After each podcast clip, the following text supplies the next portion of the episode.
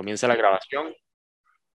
Listo, ¿no? Muy buenas, eh, buenas a todos. Este, aquí estamos en un episodio más de Economía y algo más con el, el candidato a presidencia, Martín Chinchilla, del Partido Pueblo Unido, con los estudiantes este, Alfredo, Joel y, y mi persona, Esteban Herrera. Bueno, quizás como un poquito para ya introducir en este conversatorio, este, sí es muy importante para nosotros comprender por qué usted se postuló a, la presidencia, qué lo motivó, qué, qué, qué, qué es lo que le llena de ánimos esa, postularse a la presidencia. Muchísimas gracias, muy amables y buenas tardes eh, y gracias por la invitación.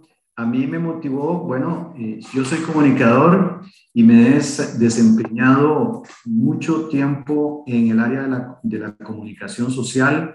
Esto me ha sensibilizado mucho, he conocido la necesidad de cerca de, de muchísimos sectores nacionales e internacionales, eh, agricultores, productores, emprendedores, jóvenes eh, que luchan por sus ideales, por sus sueños en términos generales y, eso me fue forjando, me fue motivando eh, y hubo también otro detonante y fue el hecho de que así como muchos costarricenses en este país eh, veían esas transformaciones que han ido en los últimos 40 años dándose en detrimento de la democracia, en detrimento del Estado Social de Derecho, en detrimento de una gran cantidad de oportunidades eh, para todos y eso me hizo indignarme, me hizo también pasar algún tiempo quejándome eh, de una u otra manera, porque es, la realidad que pasa, ¿verdad? La indignación,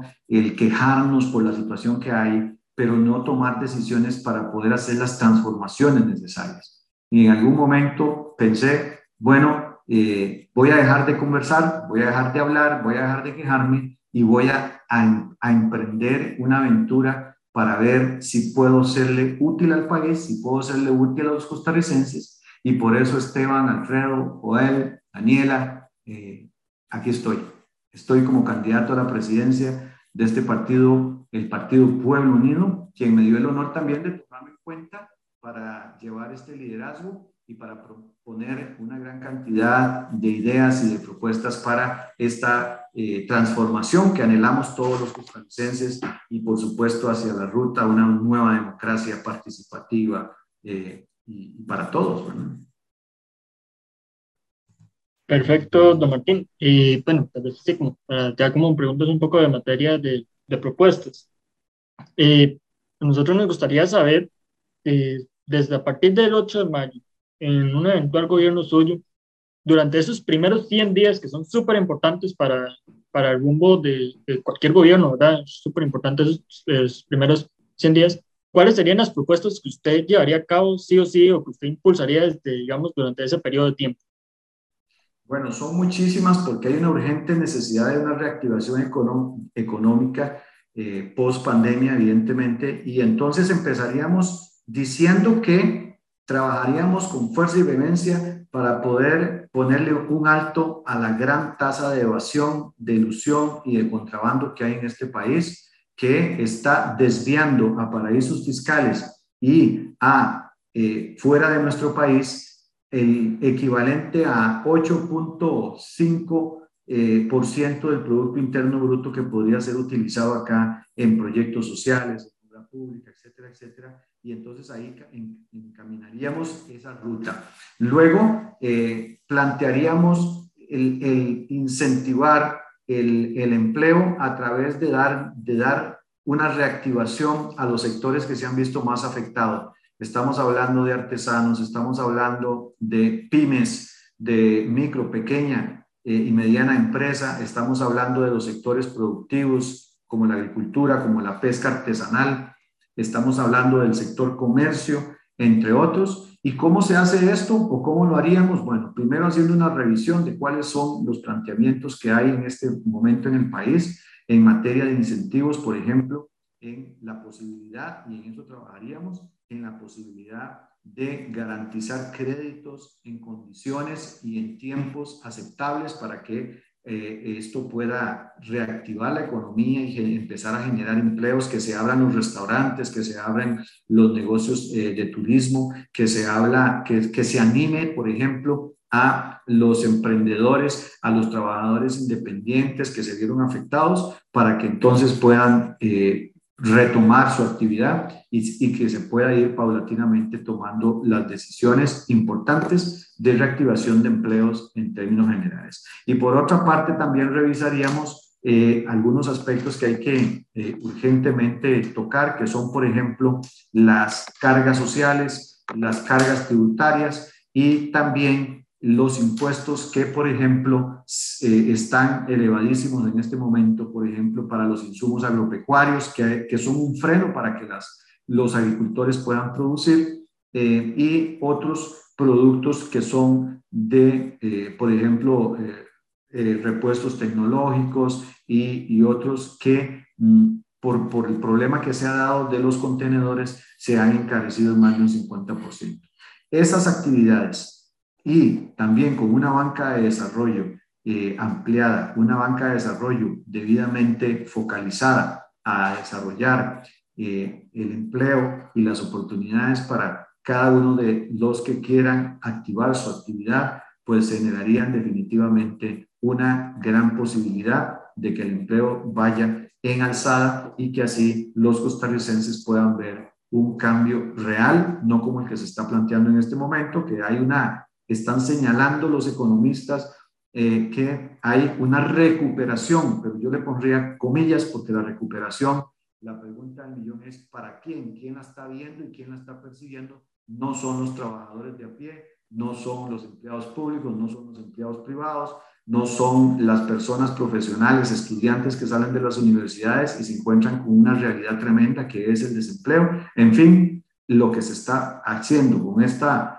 con este mejoramiento de la economía es favorecer a unos pocos que son los que se llevan el dinero hacia afuera. Super. Ah, muchas gracias, don Martín. Eh, debido a estos puntos, me gustaría tocar ciertos otros y generar discusión específicamente, ya un poquito más enfocado en un ámbito económico. Sobre la lucha contra la evasión fiscal, nos gustaría conocer qué medidas específicas tiene usted para luchar contra esta. Por ejemplo, unas que se han dado es la aprobación del proyecto de ley Hacienda Digital para el Bicentenario y también el proyecto de ley actual en la Asamblea Legislativa, em, expediente 22.383, renta global dual, que si bien es cierto, tiene una carga impositiva mayor eh, y se ha discutido sobre, eh, que recae sobre la clase media, también es un tema que, que usted tocó hace un momento. Sobre em, este, el apoyo a los agricultores y la reducción de cargas sociales e impuestos, ¿qué específicamente impuesto trataría usted de impulsar vía proyecto de ley en la Asamblea Legislativa? Em, y también la calificación de eh, sujeto de crédito que tienen las pymes, que hubo un momento histórico en el que se eliminó esa barrera, se le brindó la posibilidad a muchas personas que no tenían la capacidad para obtener créditos y el sistema financiero colapsó porque esas empresas no tuvieron la capacidad para pagar esos préstamos. Así es. Bueno, vamos a ver, son como tres, cuatro preguntas en una, ¿verdad? Vamos a tratar de ir dándoles y, cualquier cosa usted me indica eh, si es así. La primera que planteabas era Hacienda Digital, ¿verdad? El tema de la Hacienda Digital, eso es muy importante, claro que sí, porque tenemos que ir en el tema de la modernización de las instituciones. Hacienda urge de esa modernización, de esa digitalización, de esa eh, eh, simplificación de trámites y de ese cobro eficiente. Pero para nosotros eso lo haríamos, pero no es el fondo del asunto. Es decir, el fondo del asunto y la pregunta es que nosotros pensamos cómo, y cómo ayudar a, corregir estos problemas.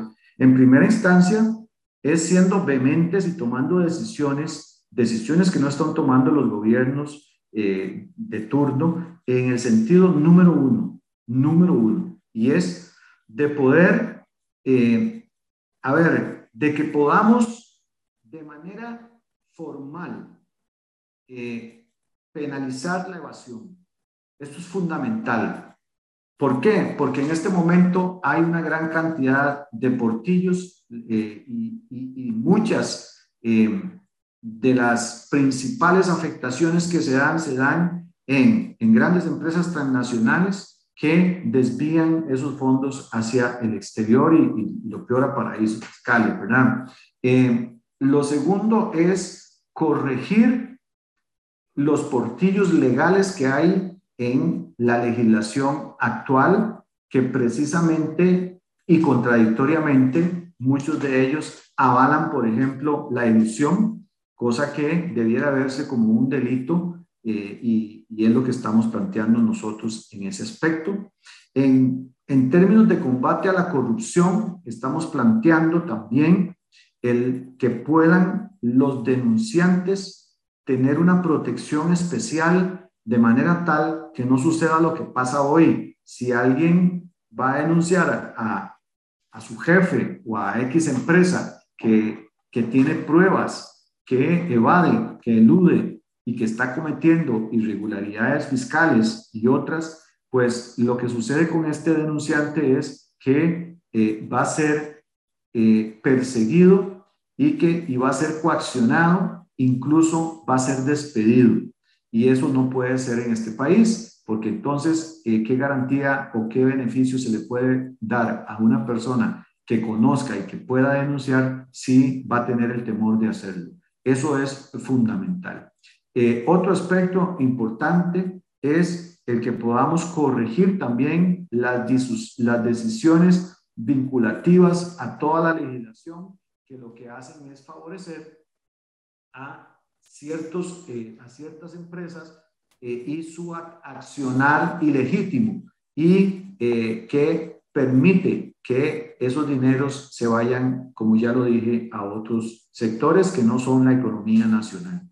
Eso es fundamental para que podamos tener una política tributaria. La otra parte importante es la disciplina fiscal, es decir, que nosotros tengamos no necesariamente porque existe una ley 9635 de fortalecimiento de las finanzas públicas y una regla fiscal, porque tengo que decirle muchachos que eh, nosotros tenemos una regla fiscal desde hace muchísimos años, en el artículo 176, 77, 78, que señalaba claramente cómo se deben de manejar los presupuestos y es eh, y son reglas de inteligencia financiera básicas para poder manejar un presupuesto. Es decir, si yo recibo tanto, no puedo gastar más de eso que yo recibo y eso está contemplado en la constitución política. Así que la disciplina fiscal es fundamental.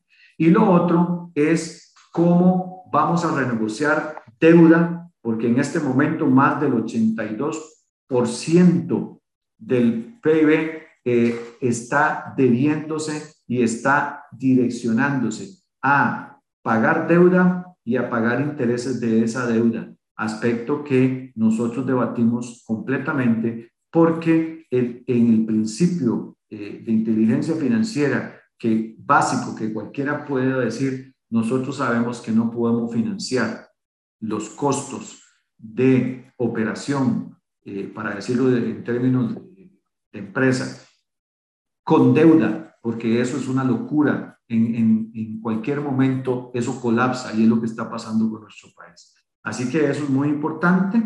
Eh, más allá que, que no, lo, no lo descartamos, pero es más importante los razonamientos de fondo y las transformaciones de fondo que eh, una simple eh, pues, transformación digital como lo están planteando desde esa perspectiva.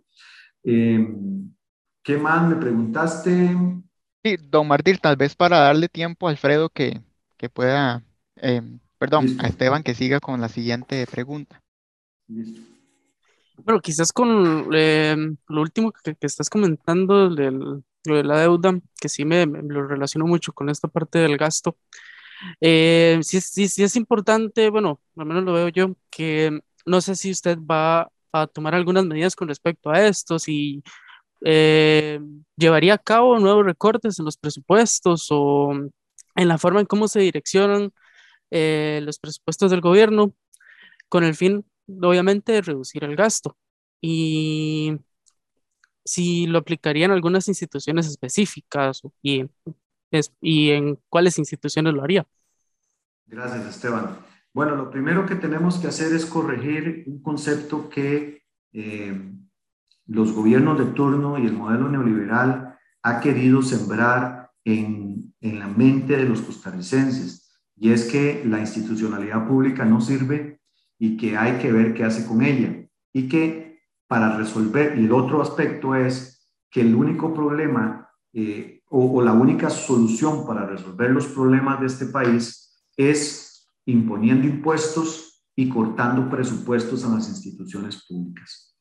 Eh, Esteban, eh, quiero decirte que la institucionalidad pública es la base fundamental de la democracia y en este país, hace muchos años, nuestros antecesores tomaron la determinación y la decisión de encaminar nuestro eh, país, nuestra idiosincrasia, en términos generales, por la vía de la democracia participativa. Y una democracia se sustenta de la institucionalidad pública. Y a su vez, la institucionalidad pública tiene la misión de generar eh, decisiones y políticas públicas, valga redundancia, para que el, en términos generales el pueblo esté bien. ¿Y qué es el concepto de estar bien? Es que pueda haber empleo digno, es que puedan tener oportunidades todos de manera igualitaria, es que se pueda generar también el concepto de vivienda digna, de, pensiones dignas, de salud eh, universal para todos, de educación gratuita y de calidad para todos, entre otros aspectos. Entonces, nosotros no estamos de acuerdo como Partido Pueblo Unido y este servidor Martín Chinchilla en que sea correcto el que cerremos instituciones públicas porque son la base de nuestra democracia. Estamos de acuerdo en su modernización, en la corrección de las irregularidades que puedan darse y en la agilización de los procesos y de los servicios, pero no de privatizarlas como los liberales y los de derecha neoliberal están planteando. Y por otra parte, no estamos de acuerdo en recortes eh, a los proyectos principales sociales y por eso no estamos de acuerdo a la regla fiscal y no estamos de acuerdo con eh, la ley de, fortalecimiento de las finanzas públicas porque es precisamente lo que quieren hacer y lo están haciendo ya en este momento con los grandes recortes que estamos viendo, por ejemplo, a las universidades, eh, por ejemplo, a el sector cultura, al sector educación, a la misma caja costarricense de seguro social. Es decir, no se puede desarrollar en términos de eh, un Estado social de derecho eh, nuestro país si se va por la vía de los recortes y, y, y los costarricenses creemos que, eh, que con lo que dice, por ejemplo, hoy decía, o dijo el ministro de Hacienda con el favor del presidente, que la Caja Costarricense de Seguro Social es una institución que gasta mucha plata, cuando todos sabemos que la Caja Costarricense del Seguro Social y la Seguridad Social no es una empresa que genera utilidades, sino es una institución de servicios y que lo que tiene que hacer es garantizar los servicios de salud en términos de calidad, en términos eh, de universalidad, etcétera, etcétera. Así que es un concepto que se, que se dice para tratar de, de confundir a los costarricenses y para justificar su proyecto político neoliberal de que la caja tiene que venderse, que dice tiene que venderse, que Recope tiene que venderse, etcétera, etcétera.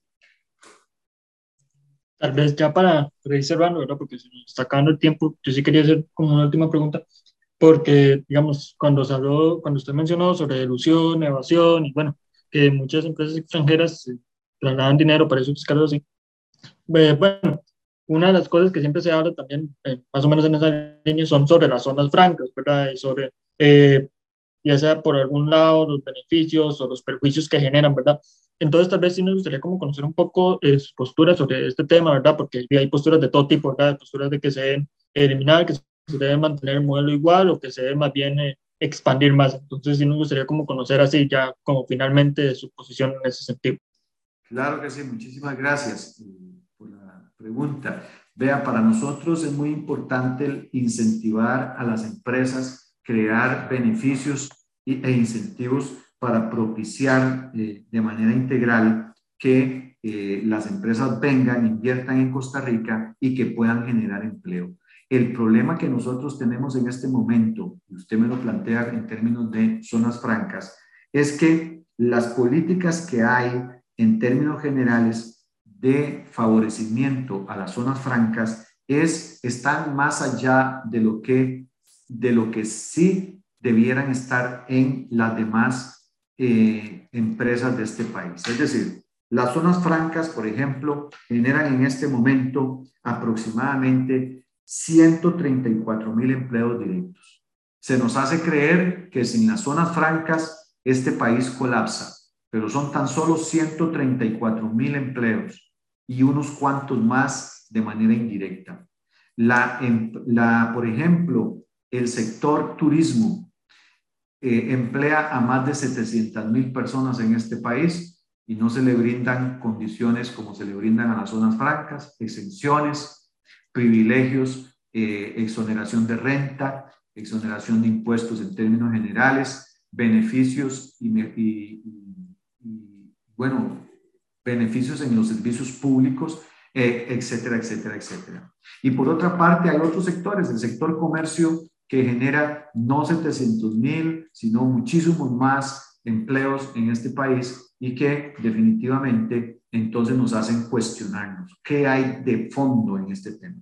Para nosotros son muy importantes, nuestra política es de motivar, de incentivar, pero bajo la perspectiva de que económicamente hablando todos tengan que tributar y que todos tengan que aportar según el desarrollo de su actividad y según las utilidades que generen. Esa es la parte más importante, eh, creo que, que, lo que nosotros tenemos que decir y además que, por ejemplo, el CINDE, que es la Agencia de Promoción e Inversión de Costa Rica, y que el PROCOMER tengan eh, así como tienen ventanillas únicas VIP para empresas eh, que vengan de afuera y les den simplificación de trámites, las empresas que vienen de afuera no tienen que hacer ningún trámite, no tienen que estresarse por nada. Pero usted que es un joven que está recién graduando, si quiere poner una oficina, quiere poner un emprendimiento, usted tiene que pasar por los procesos más engorrosos en este país para poder formalizar su empresa. Y eso desincentiva. Así que por eso es que nosotros estamos planteando que muy bien la zona franca, muy bien la inversión extranjera, venga, bienvenida y todo lo demás, pero que equiparemos y, brindemos igualdad, igualdad de condiciones para todos.